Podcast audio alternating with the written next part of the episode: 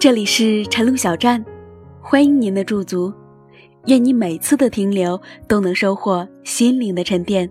我是晨露，在这个难得可以睡懒觉的周末的早晨，让我的声音陪你一起慵懒的起床。早安，我的朋友。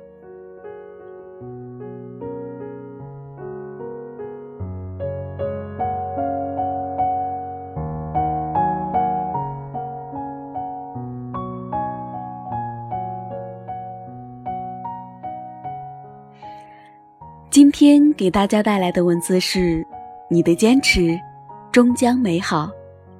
作者：默默。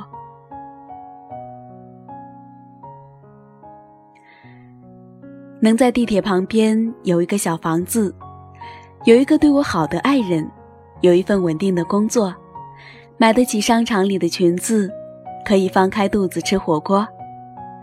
这是六年前一个住在三百块钱出租屋里的女孩阿妹的梦想。当时的我告诉她，这不叫梦想，哪有这么俗气的梦想？六年后，在上海，如她所愿，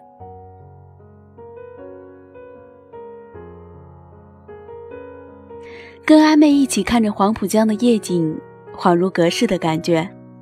眼前的这个姑娘，一袭长裙，褪去了当时的稚嫩。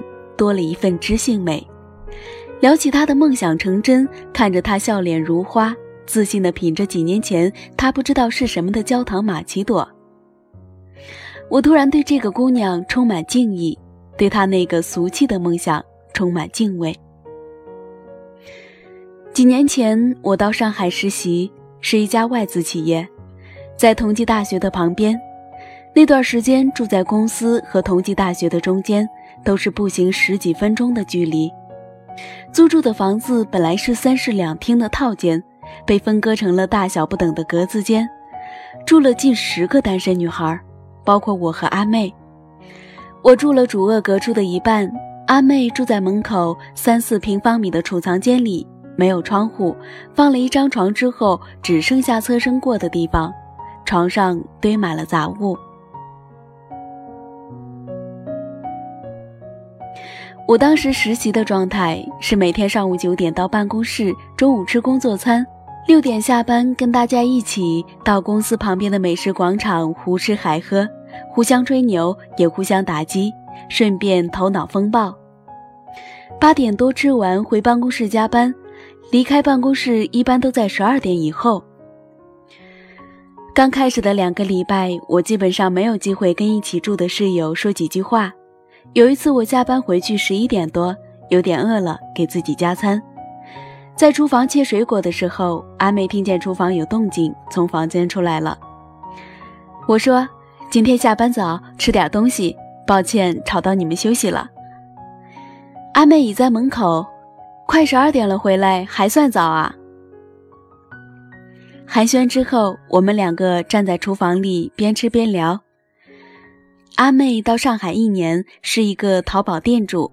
她花光积蓄买了电脑，学会了使用网络，有一个两颗钻的淘宝店铺，卖女生的小饰品，那是她的经济来源。她听我提起每周二和周五下午会请假到同济大学旁听建筑历史课，问我能不能带她一起去。她没有走进过大学的教室，只是在校园里面转过。阿妹的家乡在西南某部，她说当时离开家的时候基本是逃出来的。她初中没有念完就退学了，在当地的旅游景区做三道茶的表演。她问我能不能带她一起去听课时，带着请求的口气。在阿妹的家乡，女孩很早就不上学了，早早结婚。阿妹在十七岁那一年，家里人也为她张罗过婚事的。阿妹想在结婚之前看看外面的世界。于是揣着全部积蓄，辗转到了省城，坐上了开往上海的列车。阿妹说：“她不确定自己能不能在上海落根，但是她想试一试。”第二天，我去旁听建筑时带上了阿妹。当时的阿妹是战战兢兢的，像十岁的小女孩一样，拉着我的衣角东张西望。后来，阿妹经常去同济大学听课，自己去，回来之后给我讲见闻。也问我各种各样的问题，包括研究生和硕士是不是一样的？现在学生是不是都不用课本了？也包括宜家是什么，玛奇朵是什么？我喜欢这个姑娘，喜欢她身上的那股韧劲儿。跟她在一起，她就是十万个为什么。她虚心好学，她像海绵一样吸收着各方面的营养，把窝在小黑屋里赚来的钱都买了书，请我帮忙列了长长的书单，每天早早的做好早饭等我起床吃，跟着我一起走路到公司，路上不停问那些出乎意料的问题。他乐观勤奋。他知道自己读书少，看到了自己的差距。面对暂时落后，他用马不停蹄的追赶代替喋喋不休的抱怨。认真的做淘宝解决温饱，认真的学习提升自我。他懂得感恩，几乎把他能为我做的一切拿来当学费。走之前非得请我吃饭，不停表达内心的感激，说得动情。他有一个俗气的梦想。关于房子和爱人，关于稳定，关于裙子和火锅。曾经我嘲笑这个梦想太俗气，那时二十岁的我还不懂得生活，不理解梦想。真正的生活不是诗意和远方，它就是诗意的苟且混杂着苟且的远方。真正的梦想不是非得高大上或者文艺范儿，它就是对更好的生活美好的期望。像人在黑夜里抬头望星空一样质朴，像花儿向着太阳一样生生不息。现在，我对阿妹和她的梦想怀有深深的敬意。我敬畏所有在弱势生活中依然强势的为梦想奋斗着的人们，他们像夜空中闪耀的星星一样，不妥协，不放弃，即使生活不如诗。我说：“阿妹，你真厉害。”阿妹羞涩地笑了。你教会了我太多，给了我中肯的建议。要不是碰到你，我不知道现在会是什么样子。我知道，就算阿妹没有碰到我，她也会碰到别人。一个人使劲踮起脚尖靠近太阳的时候，全世界都挡不住他的阳光。在除了奋斗别无选择的日子里，甚至说不出来一个像样的梦想。但是似乎被一种魔力支撑着，没有想过是图什么，只知道自己选择的路走下去就好了。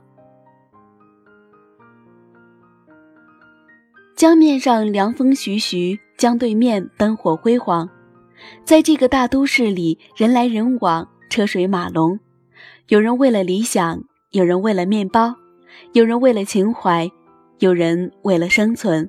梦想从来都不遥远。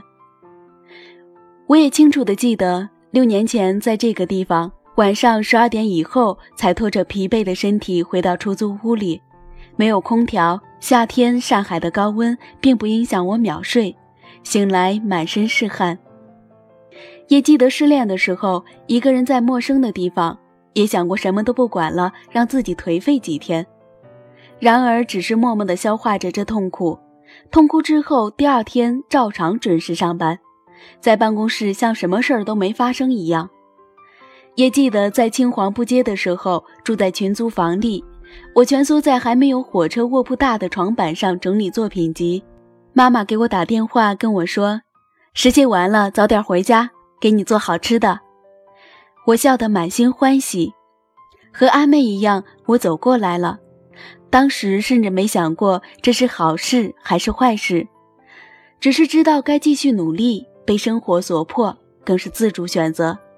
每天像打了鸡血一样，火力全开地追逐着一种叫梦想的东西，被我们举得高高的，划破最黑的夜。玻璃窗外，一群少年吵闹着走过。人生是一场又一场的接力，总有人走在我们曾经走过的路上，仰望着星空，走向想要去的地方。当我们走过那一段，回头看。所有的纠结和磨难，都只是嘴角的微微一笑。不管在意或者不在意，那些不容易是真真实实的存在过。而梦想没有高低之分，都是魔力般的存在每个人的心中，从未走远。有所期待，就不会被遗忘。即使生活低到尘埃里，梦想也要举得高高的，明亮闪耀，像天边的星星。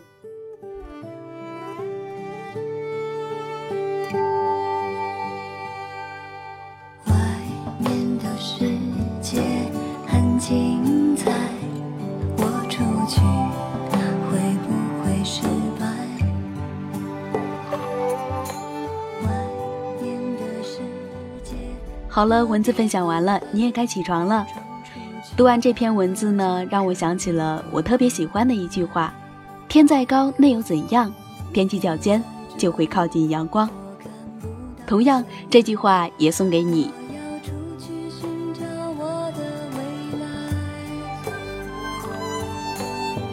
下定了决心改变日子真难挨，吹熄了，就是离开。外面的世界很精彩，我出去。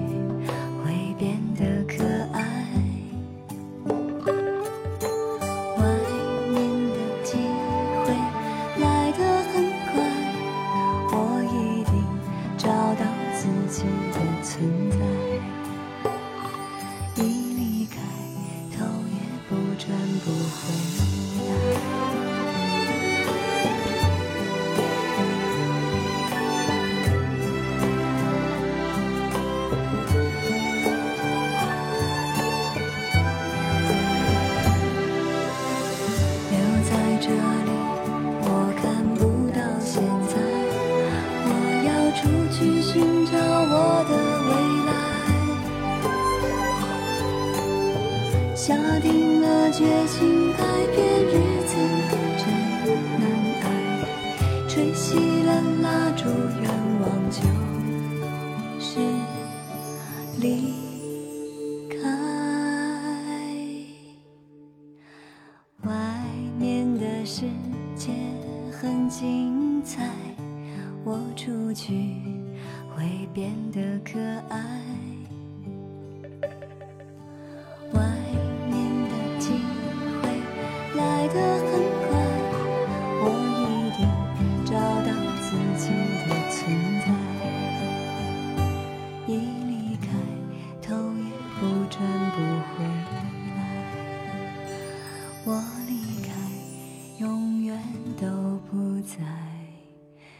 回。忆